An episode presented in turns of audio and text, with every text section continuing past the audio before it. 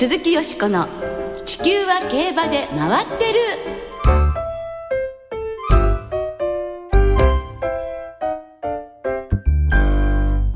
皆様こんばんは。鈴木よしこです。お元気でいらっしゃいますか？ずいぶんね秋めいてまいりましたけれども夏の疲れなどは出ていらっしゃらないでしょうか？地球は競馬で回ってるこの番組では週末の重賞レースの展望や競馬界のさまざまな情報をたっぷりお届けしてまいります。今日ご一緒してくださるのは木和田敦アナウンサーです。どうもよろしくお願いします。よろしくお願いいたします。さてさて来週の注目の凱旋門賞なのですが、はい、20日土曜日にゴールドシップジャスターウェイハープスターの3頭が揃って日本を出発いたしました成田空港からオランダのアムステルダムへ飛びそこからフランスシャンティの小林聡厩舎までバウン車での移動ということでおよそ22時間の長旅となりましたけれども3頭とも元気なようですね。そうですね、えー、菅井調教師はまあゴールドシップとジャスタウェイについて鳥肌が立つぐらい調教でいい動きをしているとコメント。ハープスターも予定通り調整されているようですけれどもね。何よりですよね、はい、本当に安心いたしました。そしていよいよ来週10月5日に迫りました凱旋門賞。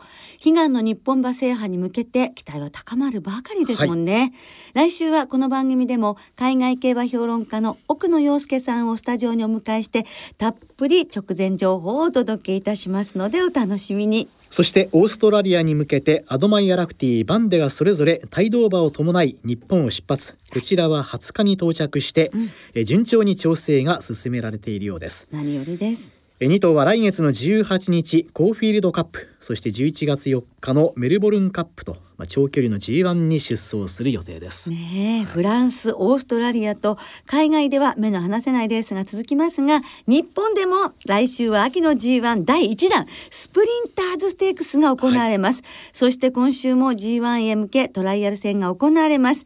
必見のレースが続く秋競馬盛り上がって参りましょう。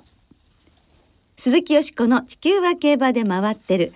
この番組は JRA 日本中央競馬会の提供でお送りします。鈴木よしこの地球は競馬で回ってる。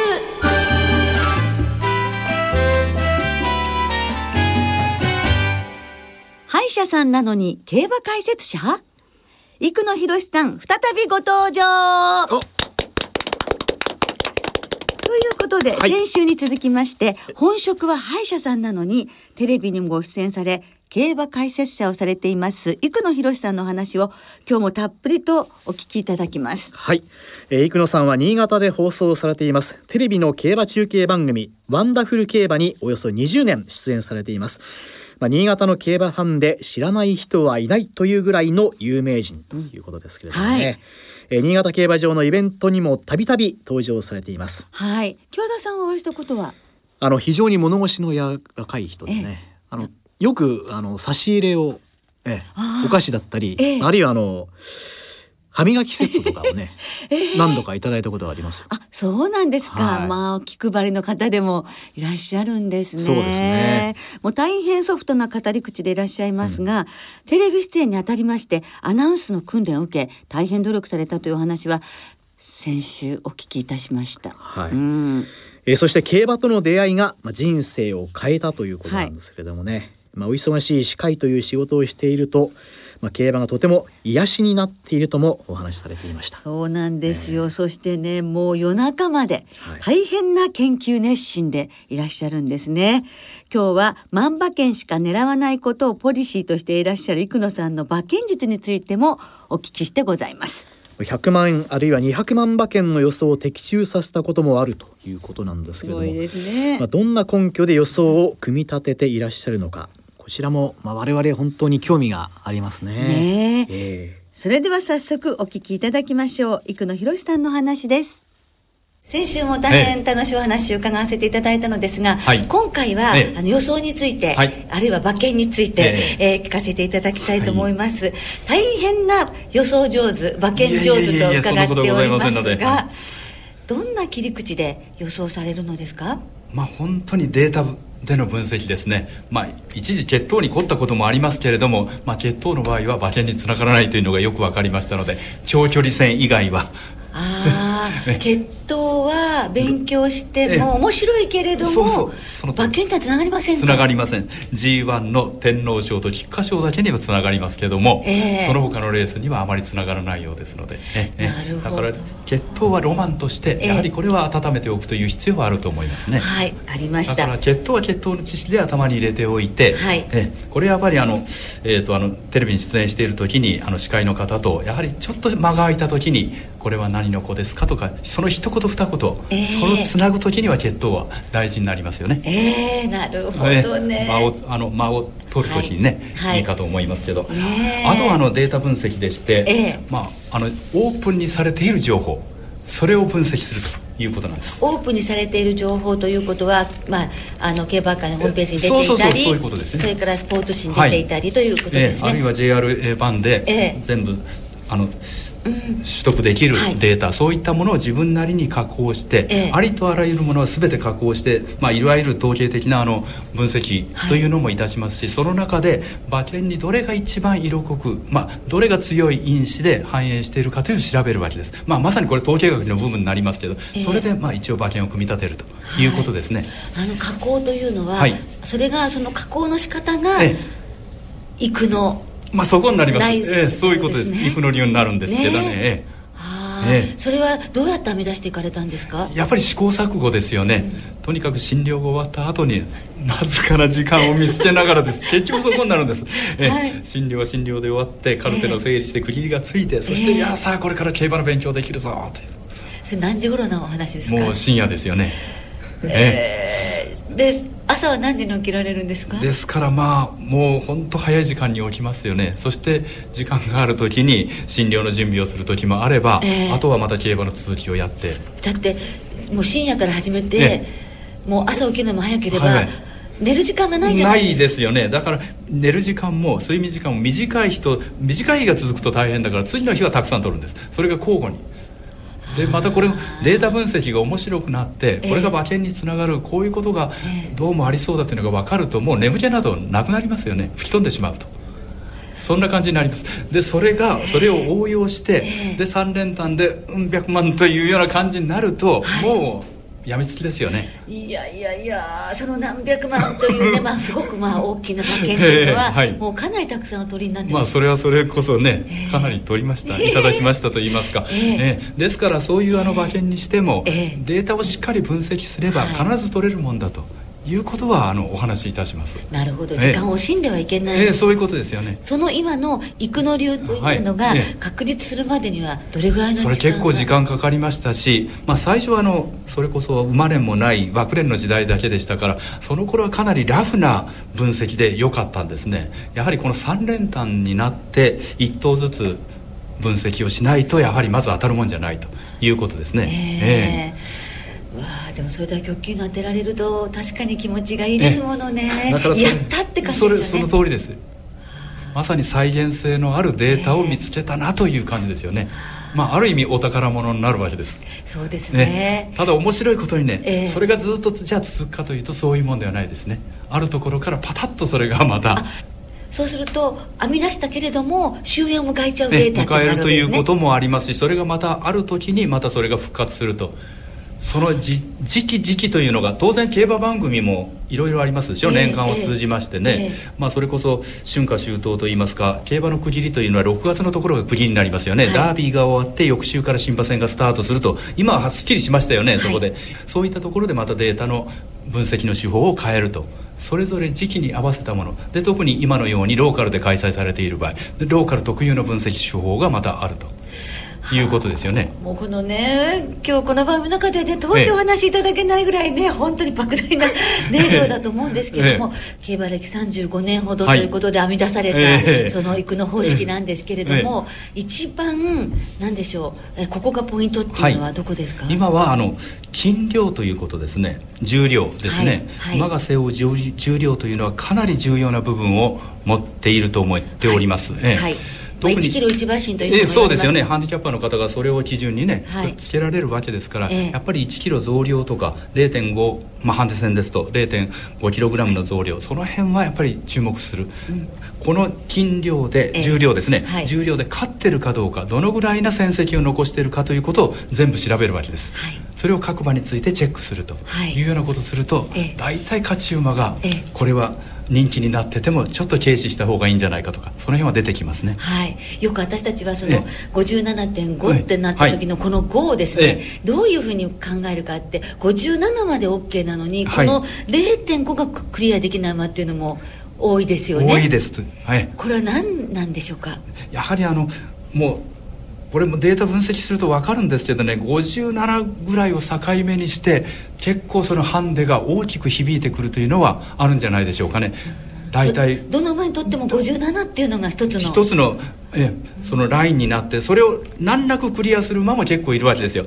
そうするとそういった馬はもう58キロの定量戦の G1 戦になっても苦にしないわけですね、はいで57のところから57.5といったところでちょっと足踏みする馬というのはやはり G1 戦になった時に厳しいというのが見えてくるんです。なるほどね、え説明していただくとねこうクリアに見えてくる 感じがしますけれど、はあ、そうしますとあの一番得意なレースっていうのはどんなレースですか？私自身が、まあ、得意といいますか、ええ。あの荒れるレースというのはあのやはり短距離戦を狙うようにしてます。はい短距離戦という場合は、ええ。やっぱり超逆の言い方するとある程度の、まあ、1800とか1600 1600以上になりますともう馬の力というのが結構影響してきますよね。で短距離戦の場合はコースリやはり少し非力な馬であっても内枠を利してポーンとうまく出たと騎手が良くてスタートをうまくこなしてくれたという場合はそのまま残るということだってあるわけです。それで大穴につながるというようなことから結構短距離戦の場合にあの馬券を勝負するということは多いですよ、はい。で中でもハンデ戦、はい。えで特にハンデ戦の中えでえトップハンデの馬がはい。人気になった時これはちょっと考えてくださいということです。他の馬でも倒す可能性があるということですね、なんだかあのいろいろデータをお作りになっていらっしゃるんですけれども、はい。ろいろ競馬教室などの講師をされる時には、ええはい。そのデータをええ。生徒さんに差し上げるそうですね、ええそうですね。そんななんか太っ腹なこといやいやまあ太っ腹でもないんですよ。別にただ、えーオープンにされたデータをこんなところに注目してみると、うん人気馬であってもこんなところに不利な点を抱えてるなというのがよくわかりますでしょうということですよね、ええ。やはりあの、まあ、競馬場ではねサラブレッドはレースを繰り広げる、はい。で観戦している人間は、まあ、それは観戦だけでもいいんですが馬券というそのいわゆる賭けの楽しみそこに参加するにはやはり多少でもね、ええ。当たった方がいいですからね。そね。ええそこだと思いますよ、ね。えさあそんな工藤さんにはい。どうしたらお会いできるでしょうか？どこに行けばお会いできるでしょうか、えーとですねまあね診療室に来ていただいてもよろしいんですけどこの競馬場ではですね、ええ。開催中あのビギナーズ競馬教室の講師を務めておりますので、ええーもしビギナーの方であればですね、はい。い、らっしゃればあのそういった競馬教室に顔を出されても私そこにいますので、ええ。ー皆さんとお話できると思いますので、はい、えーこんな風に優しく教えてくださいます。そして当たります。ぜひねあの競馬新潟競馬場で開催の時のそのええ。ビギナーズ教室ね、はい。ぜひ皆さんあの参加されえてえほしいと思います、では最後に、はい。い、よいよ来週はあ新潟競馬場で行われますスプリンターズステークスです、えーはい、えー12年ぶりのね G1 ですね。そうですね、はい。久野さんの予想をこの段階ではまだ難しいかもしれませんが、はいね。お願いできますか、まあロードカナロアが去った後どの馬が台頭するかなということなんですが、まあ、高松宮記念を勝ちましたコパノ・リチャードあるいはストレートガールといった高松宮記念グループそして、えーまだ昨年も頑張りました白山ムーンマジンプロスパーとこういったところに期待しております。新たなスターを見つけたいですよね。そうですね。ぜひ誕生してほしいですね。ぜひ皆さん参考になさってください本当に今回は先週今週2週にわたりまして、どうもありがとうございました。こちらこそありがとうございました。失礼いたしました。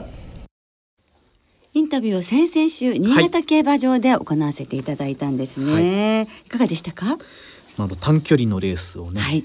まあ荒れるというのはね、はい。これはあ戦のええ同感ですね。あそうですか、ええ。えやっぱり。あの小倉でね、はい。北九州記念というレースがありましたけどね、ええはいまあ、なかなか荒れるのは分かっていても取れない難しいレースでね、でも8番人気というのでね、そうそうそう。イントロギャルダで当てられましたけれども、ええ。はそういうことでお会いになりたい方はねビギナーズ教室、うんね。新潟競馬開催の時行っていただくと、はい。お会いできるのでまたお話を伺ってみてはいかがでしょうか、はい。そしてですねあの生野さんですがもう歯医者さんでいらっしゃいますのでジョッキー用のマウスピースを考案していらして、はい。今競馬場といろいろねつけてらっしゃるようなんですが、このマウスピースを騎乗している時につけることによって、噛み締めることで脳震盪を軽減することができるんだそうなんですあそうでねすか。えーですからあのそれがねこううまくいってほしいなと思いますが、まあいろいろな面で競馬をサポートしてくださっている生野博さんということですね。以上2週にわたり生野博さんにお話をお聞きいたしました。鈴木よしこの地球は競馬で回ってるここからは週末に行われる重賞を展望していきます。その前に先週予想したレースセントライト記念ローズステークスを簡単に振り返りましょう。はい、えーセントライト記念は海老名正石騎手騎乗一番人気のイスラボニータが、まあ、1コーナーまでやや行きたがるような面を見せていましたけれども、まあ、向こう上面では自分のリズムを取り戻して6番手を追走、えー直線で前が空くと抜け出しを図った2番人気トゥザワールドを一瞬で抜き去って、まあ、快勝でしたけれどもね。さすが皐月賞馬というところを見せてくれましたよね。はい。でレースの後栗田博則調教師とオーナーサイドで話し合いが持たれた結果、はい。次走は一旦菊花賞ということに決定したんですけれども、はい。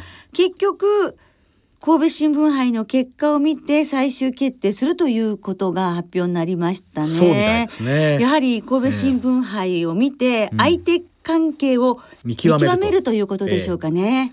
多分、あのイスラボニータは2,000メートルぐらいがうん一番いい距離じゃないかっていうのはずっと春から言われてましたから、はい秋の天皇賞に行くかどうかっていうところでね、うん決められるんでしょうね。そうですね。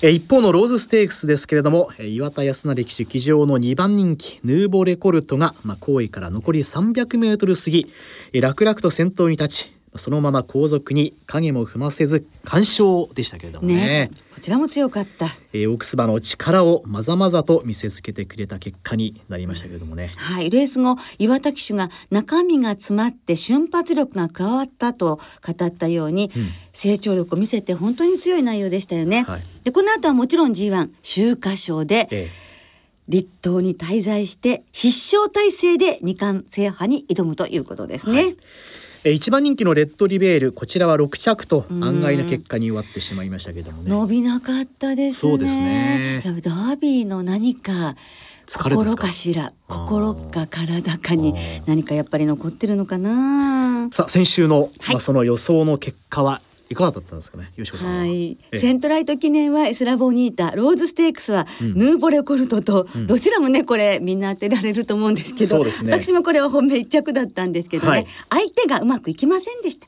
的中ならずで。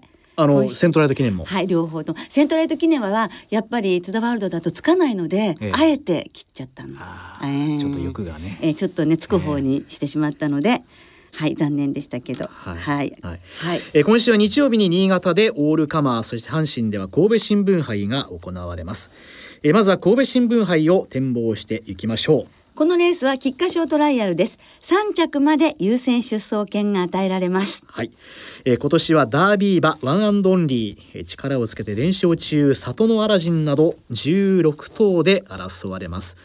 よしこさんこのレースはどんな、これはですね、先え。週イスラボニータが皐月賞馬があれだけの強さを見せたならば、はい。ダービー馬ここで負けちゃダメでしょう。ワンアンドオンリーはい、ね、ワンアンドオンリー、はい。えー横山典弘氏が一週前を乗りにいらしているわけですしね、はい。非常にまあ不安もなくて頼もしくなったというお話ですし、うん。あの阪神も三戦して2勝2着1回ということで完璧なコースですしね、はい。やっぱり強いダービー馬の姿を見せてほしいと思います。で相手に里のアラジンですね。おう春の陣惜しくも出走できませんでしたがコバ相手に今2連勝中。秋にかけるこの馬。楽しみですね。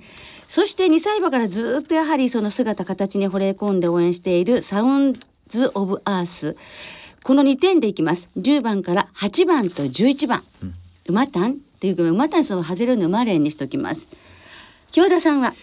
え僕はあの安定して走ってるウィンフルブルームというのをねこのまま春ね、ダービー出れなく残念でしたけど。そうなんですよ。ただあの本当に安定して走ってますしね。そうですね。えー新馬勝った後もね、はい。まあ、重賞でも上位に来てますしね。はい。この馬とおワンアンドオンリーの、うん。お2頭を軸にしていきたいなというふうにね、はい。えこれも大いにありそうな組み合わせですね。すよ。ええ。はい。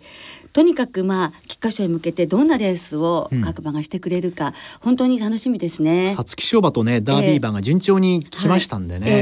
えー菊花賞で顔合わせるといったのは本当にファンにとってもねええ。楽しみですからね。はい、だけどワンアンドオンリーが強い勝ち方しちゃうとイスラボリが出てくんないかもしれない難しいところですね。難しいところがね、ええ。この神戸新聞杯にはいろいろと込められてるようですね。えー続いて新潟の芝 2200m の G2 オールカマーを展望していきましょう。このレースは一着馬にはなんと天皇賞秋の優先出走権が与えられるんですよね。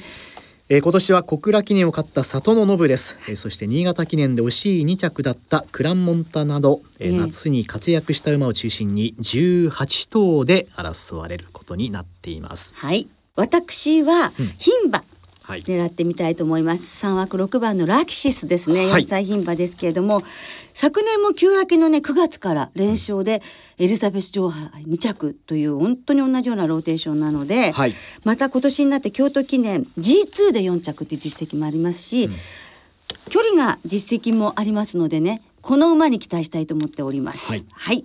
つまり佐渡奈良人のお姉さんということになりますのでそうですね。同日にね、ええ。あのお姉さんと弟ええ。で勝つなんてことがあったらまたこれも素敵だなと思ってるんですが、はい。ここから人気馬に流していきたいと思っております。はい。まあ6番のラキシスの単幅です。はい、はい。京田さんは？僕も同じくラキシスをね、ええ。えー注目してるんですあけれども。一緒ですね。ええ心強いわ、まあ、前回これ体が減ってね、えええービクトリアマイルではこの馬の持ち味が全く発揮できませんでしたからね。はい距離も短かったですよねそうですねね。ええあのパドックで、えー体を確かめて、えーはいちょっと一票を投じてみたいなというふうに思ってます。はいはい。えーではリスナーの皆さんからいただいた予想もご紹介いたしましょう。はいありがとうございますノーモア高速馬場さんからいただいています。よしこさんこんばんは。こ。んばんは。さて先週は皐月賞馬オークス馬が秋の初戦を危なげなく勝ち上がりましたね。え今週はいよいよダービー馬が始動しますが私が狙ってみたいのは関東から参戦のキネオペガサスでうすコンディット3区からようやく現れた期待馬。そうですね。え副賞ワイドでいきますということですけれどもね。ねえ。えそれから有馬記念まで93日さんからいただきました。はい。火曜日の船橋競馬は重賞のほかよしこさんの冠レースが行われ大盛り上がりで良かったです。はいどうもありがとうございます。こ光栄なことでございました。え器用さが求められる新潟内回りのコースオールカマーは自在性に優れた里のノブレスの重賞連勝に期待。生まれんで狙っていきたいと思っています。はいこれも大いにありそうです。はい。えそれからペロビッチ応援隊さんからいただきました。えペロビッチ騎手の単勝をベタ買いしていますが今のところ単勝回収率52.6%うーん。え今週は11クラに騎乗予定ですが今週も買います、ということで神戸新聞杯は鈴鹿デビアスに注目というはいことです、ダービーまで出てますそうですね、はい。えーそれから赤ベラさんからいただきました。えー23日某競馬場でよしこさんを控室の裏で間近に拝見いたしました。ま。ということですけどこれ船橋ですかね。船橋ですね、はい。どなたかしら。えー今まで何回かお見かけしていますが失礼かもしれませんがますます綺麗になっていらっしゃる気がしますありがとうございますす。ええ声かけてくださいね。はい、お待ちしております。ということで、えー皆さんどうもありがとうございました。はい来週はいよいよ G1 スプリンターズステークスの展望を中心にお届けいたします。お聞きの皆さんの予想もぜひ教えてくださいね。番組ではレース予想や過去のレースリクエストなどなど皆さんのお便りを募集していますメールの場合は地球は競馬で回ってる番組サイトの投稿フォームからえそしてツイッターは番組公式アカウントよしこ競馬へお寄せくださいお待ちしています。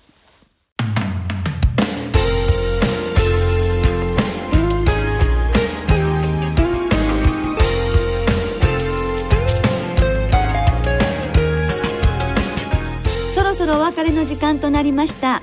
今週末は新潟そして阪神の二乗開催となります重賞レースは日曜日に新潟でオールカマー阪神で神戸新聞杯が行われます。